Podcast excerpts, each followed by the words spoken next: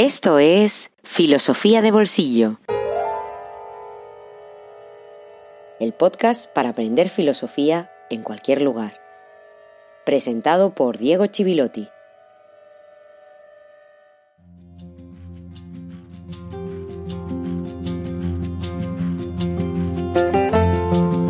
Muy buenos días y feliz jueves filosófico número 11.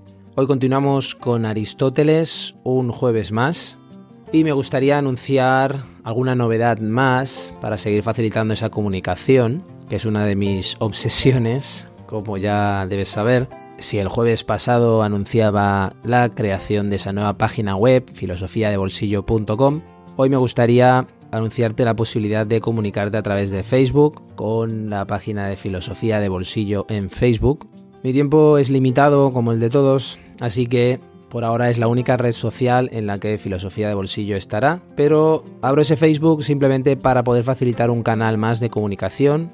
De todas maneras, me puedes seguir buscando en otras redes sociales como Diego Chivilotti, en Twitter, Instagram, en LinkedIn también. Y por supuesto, también te puedes comunicar en correo filosofía de bolsillo gmail.com.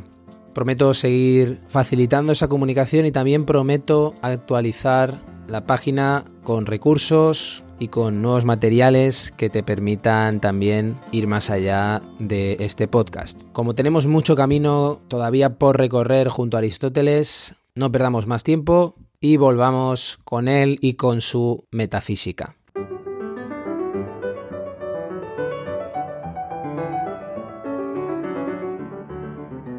El capítulo anterior resultó un poco difícil de seguir, un poco denso conceptualmente, porque nos acercamos a esa ciencia primera, a esa ontología, a esa metafísica de Aristóteles. Y lo hice sin ahorrar dificultades y entrando en definir, en pulir cada uno de los conceptos. Espero que la cosa se vaya viendo más clara a partir de hoy, a partir del siguiente episodio también porque volveremos como punto de partida al momento en el que lo dejamos, que era en ese maravilloso texto de la metafísica donde explica por qué la ontología, por qué esa ciencia que busca las causas primeras y los principios es la única ciencia libre.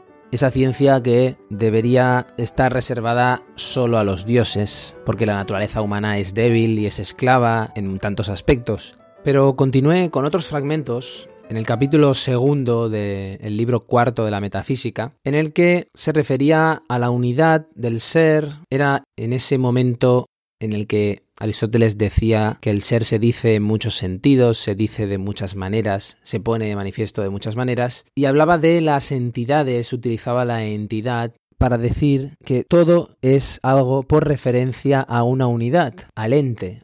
Y esto lo finaliza diciendo lo siguiente, Corresponde en efecto a una única ciencia estudiar no solamente aquellas cosas que se denominan según un solo significado, sino también las que se denominan en relación con una sola naturaleza, y es que éstas se denominan también, en cierto modo, según un solo significado. Está diciendo que esa única ciencia es la ontología, que existe porque hay una unidad del ser, que consiste en que todo es tal cosa, todo es por referencia a uno, a una unidad. Y eso es lo que hace posible un conocimiento del ser. Toda esa pluralidad del mundo, eso es lo que está diciendo Aristóteles. Esa gran pluralidad, al final la podemos reunir en una unidad. Está intentando resolver, está intentando encarar ese problema que yo decía antes, de tener que conocer el mundo estudiando las cosas individualmente y tener al mismo tiempo la necesidad de un saber universal. Y muy importante para entender el pensamiento aristotélico es tener en cuenta que cuando hablo de la especie perro o la especie humana, por encima de la diversidad, de la gran diversidad que se observa en la naturaleza y que Aristóteles observaba en esos viajes, está el género animal. Pero en todas las maneras de decir el ser, como explica en la metafísica, no hay ningún género superior que reúna esta diversidad. Por encima de todo, de las categorías, no hay nada. Es una tendencia platónica, que ya hemos visto en Platón, pero para Aristóteles no podemos encontrar un género superior. Lo que tenemos en el pensamiento aristotélico es una pluralidad de géneros sin unificación.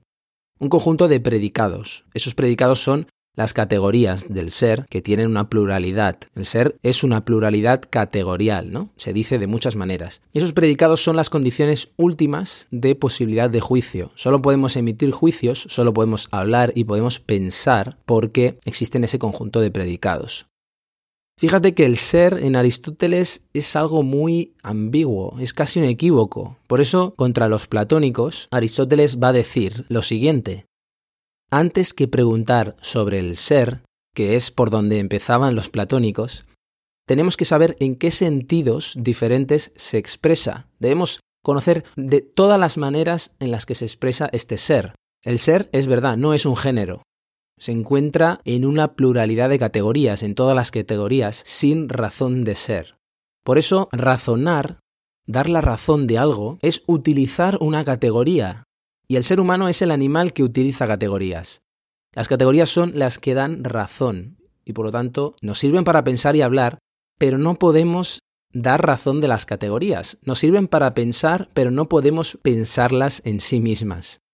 Ahí está la gran complejidad de la metafísica, de ir más allá de esa pluralidad que observamos en la realidad del mundo.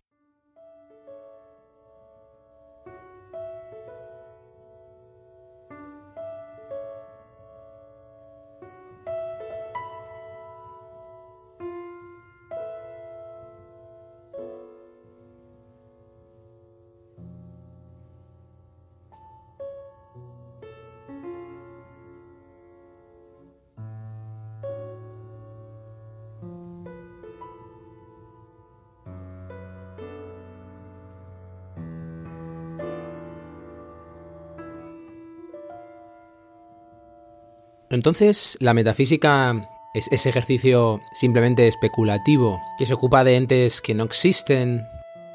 Siguiendo lo que dice Aristóteles, parece que no. De hecho, lo que le pasa a Aristóteles y lo que ya expliqué cuando recordaba por qué esos libros que se reúnen bajo el nombre de metafísica se llaman así, lo que ocurre es que la metafísica es algo que se impone por necesidad, casi. Una necesidad después de haber tomado nota, de haber clasificado toda esa pluralidad del mundo, de haber descrito cómo se comporta la naturaleza si miras por la ventana, echas un vistazo o levantas la cabeza y observas un momento todo lo que te rodea si estás en la calle, observarás una gran multiplicidad, una diversidad inabarcable seguramente.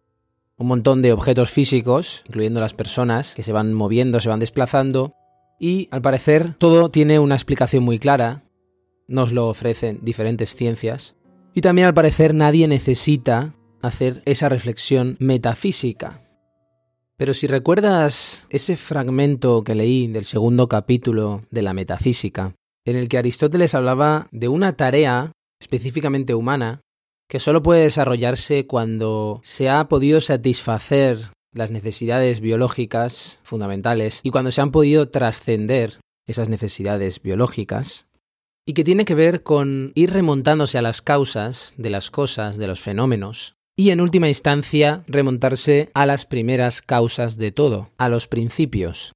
Y esa tarea es para Aristóteles la que define la filosofía. Pero cuidado, no se trata solo de la filosofía, es una tarea que las propias ciencias se han visto obligadas en muchas ocasiones a acometer, a, a llevar a cabo, sobre todo cuando sus propias investigaciones las llevan al límite, es algo que ha pasado, por ejemplo, con la física contemporánea, con la física a partir del surgimiento de la cuántica. ¿Por qué está tan relacionada la física con la filosofía en ese punto? Pues muy sencillo y muy difícil al mismo tiempo. Cuando expliqué por qué se llamaba metafísica o por qué el editor de las obras de Aristóteles había reunido esos libros bajo el nombre de metafísica, Dije que eran una serie de textos muy heterogéneos que venían después de aquellos textos en los que Aristóteles hablaba de los fenómenos naturales. Lo que no dije, no aclaré, es que tenían una cierta relación con esos textos. Es decir, todos esos tratados en los que Aristóteles había descrito fenómenos físicos tenían una relación con otros que venían después, en los cuales Aristóteles se dedicaba a preguntarse por las causas más allá de describir y de contabilizar y de clasificar, sino que eran tratados en los que Aristóteles buscaba causas y explicaciones de lo que sucedía. Por lo tanto, no es simplemente que se hiciera después de la física como un ejercicio ocioso, como un ejercicio especulativo, sino que precisamente la investigación física de la naturaleza exigía después desarrollar una investigación sobre las causas con aquella ciencia primera, aquella ciencia de las causas, que es la ontología, que piensa el ente en cuanto ente. Vamos a dejar así abierta la expresión de ente en cuanto ente para seguir avanzando, pero esperemos que esa expresión se vaya aclarando a medida que vayamos avanzando en la obra de Aristóteles. Esa relación entre la física y la metafísica está muy clara en Aristóteles, porque se trata de remontarse hasta las causas. Eso es algo que ha continuado a lo largo de la historia. Bien, hay un autor que se opone frontalmente desde la propia historia de la física a esa actitud, a esa postura de Aristóteles respecto al conocimiento. Y no es otro que Sir Isaac Newton.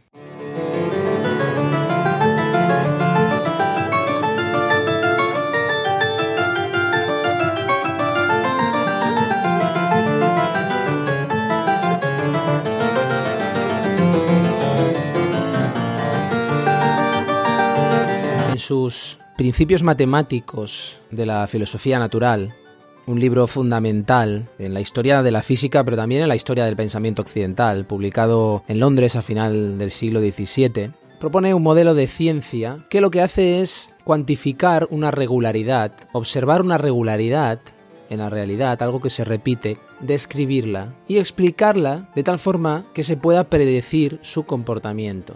Pero, ¿a qué renuncia Newton que es la esencia del conocimiento verdadero y la esencia de la sabiduría según Aristóteles. Pues renuncia precisamente a las causas. Renuncia, utilizando su expresión, a aventurar hipótesis.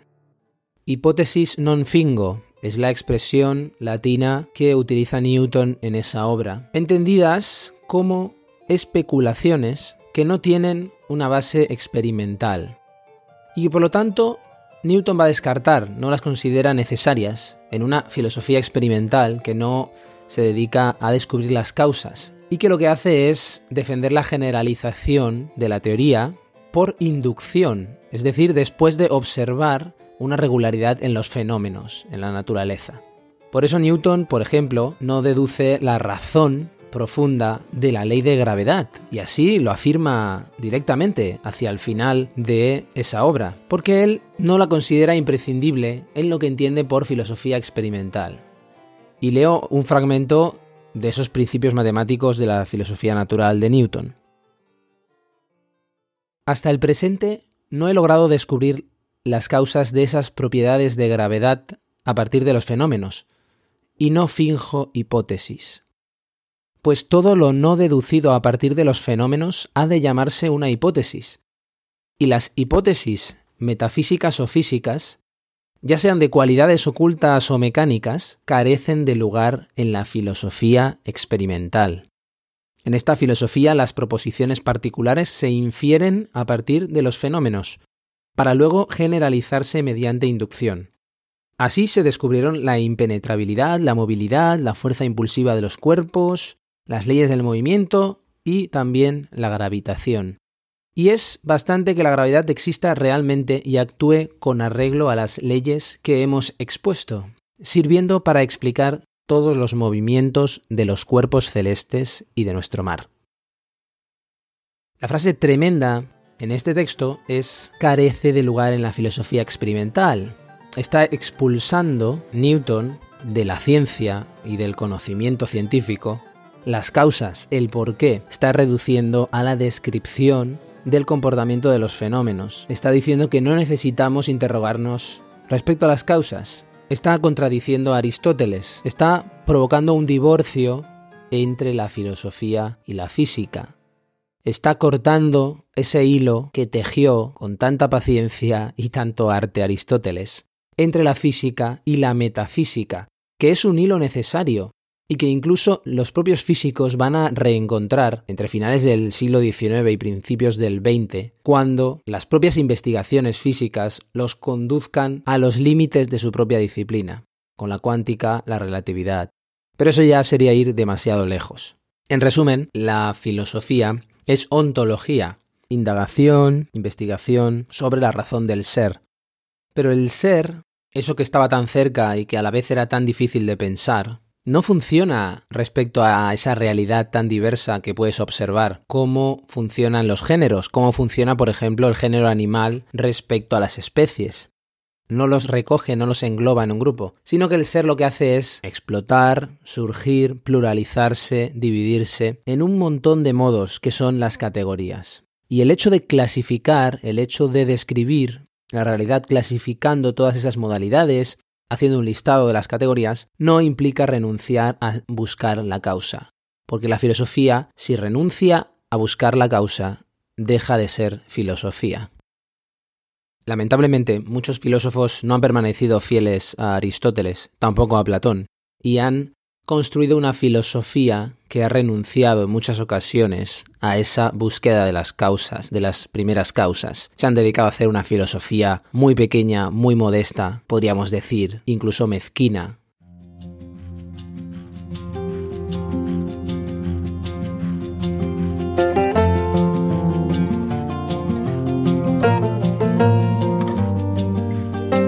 Si el intelecto es cosa divina en comparación con el hombre, la vida conforme a éste será divina comparada con la vida humana. Y no debe, contra los que así lo aconsejan, tener pensamientos humanos por ser hombre, ni mortales por ser mortal, sino buscar la inmortalidad en lo posible, y hacerlo todo para vivir de acuerdo con lo más grande de cuanto hay en él mismo. Porque aunque su masa es pequeña, supera con mucho a todas las cosas en poder y valor. Ética a Nicómaco. Aristóteles.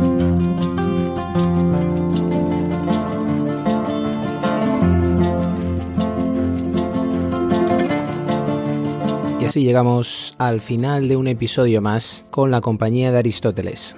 En estos últimos episodios lo que hemos hecho es sentar las bases metafísicas, ontológicas, epistemológicas, es decir, que tienen que ver con la teoría del conocimiento aristotélica, que nos van a permitir entender mejor conceptos típicamente aristotélicos como acto y potencia, forma y materia, y también toda su teoría ética y política. Recuerda como siempre que me puedes hacer llegar tus comentarios o tus dudas al correo electrónico.